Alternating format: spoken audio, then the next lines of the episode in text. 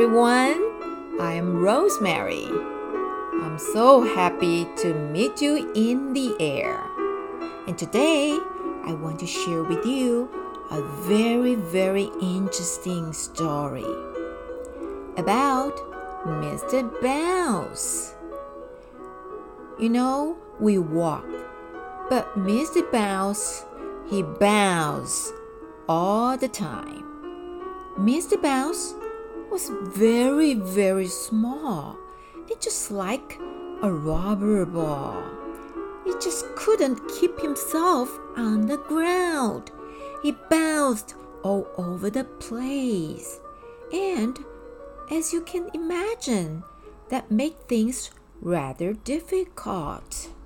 Last week, for instance, Mr. Bounce was out walking when he came to a farm.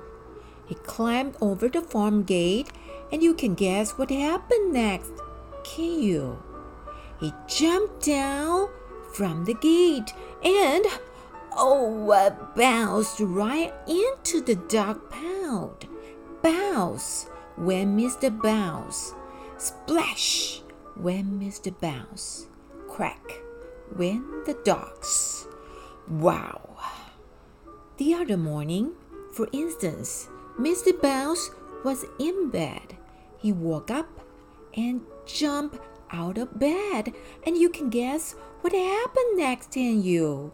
He bounced right out of his bedroom door and all the way downstairs. Bounce, bounce, bounce, bounce, bounce.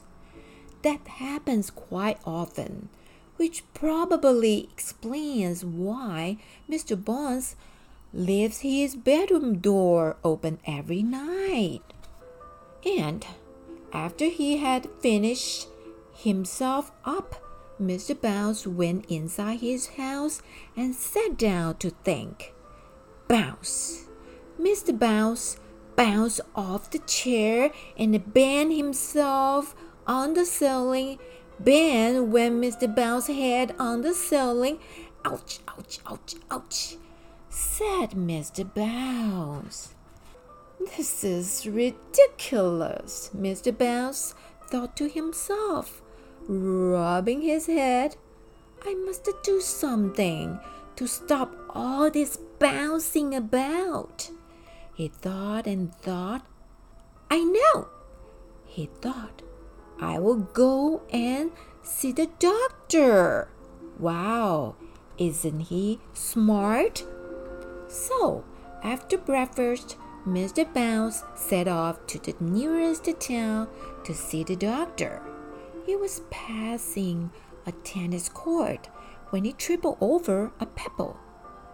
Bounce he bounced, and he bounced right onto the court where two children were playing tennis. And you can guess what happened next, can you? Wow! The children didn't realize that Mr. Bounce wasn't a tennis ball and started hitting him with their tennis rackets backwards and forwards, backwards and forwards over the net. Bounce, ooh, bounce, wow, bounce, ouch. Oh, poor Mr. Bounce. Eventually, one of the children hit Mr. Bounce so hard he bounced right out of the tennis court. Mr. Bounce bounced off down the road towards the town. Oh dear, oh dear, he said, feeling very sorry for himself. I've been bounced black and blue. A bus was coming down the road, and Mr. Bounce decided that the safe place for him to be would be to be on it. He got on and sat down, still feeling more than a little bit sorry for himself. The bus drove into town. The bus stopped right outside the doctor's house. Mr. Bounce stepped down from the bus, and you can guess what happened next, can you? He didn't step down onto the pavement outside the doctor's. Oh no! not Mr. Bounce. He stepped off the bus and onto the pavement and bounced in through the doctor's window. Dr. Makeyouwell was sitting at his desk enjoying his mid morning cup of coffee.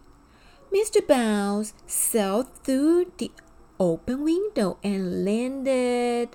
Well, dear, you can guess where he landed, can you?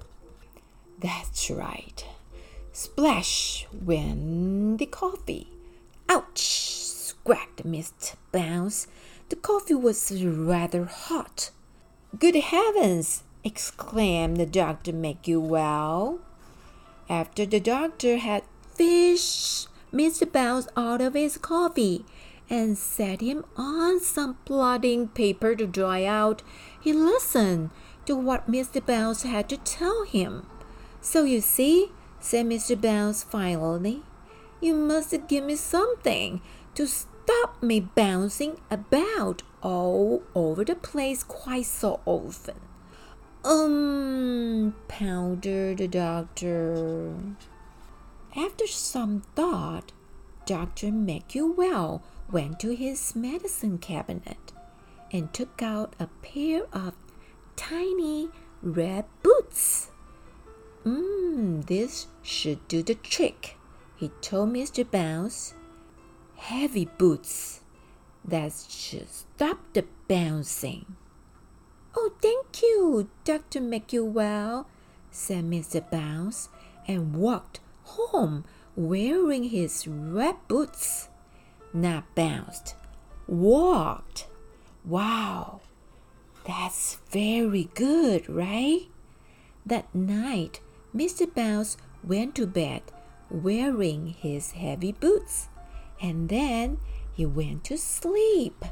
Following morning, he woke up and yawned and stretched. Oh, oh, and bounced out of bed. And can you guess what happened next? No, he didn't bounce down the stairs.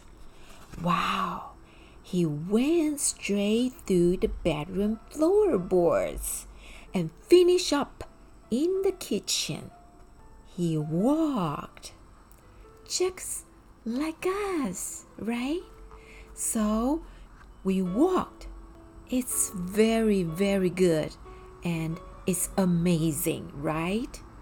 Mr. Bounce, now he can walk just like you and me.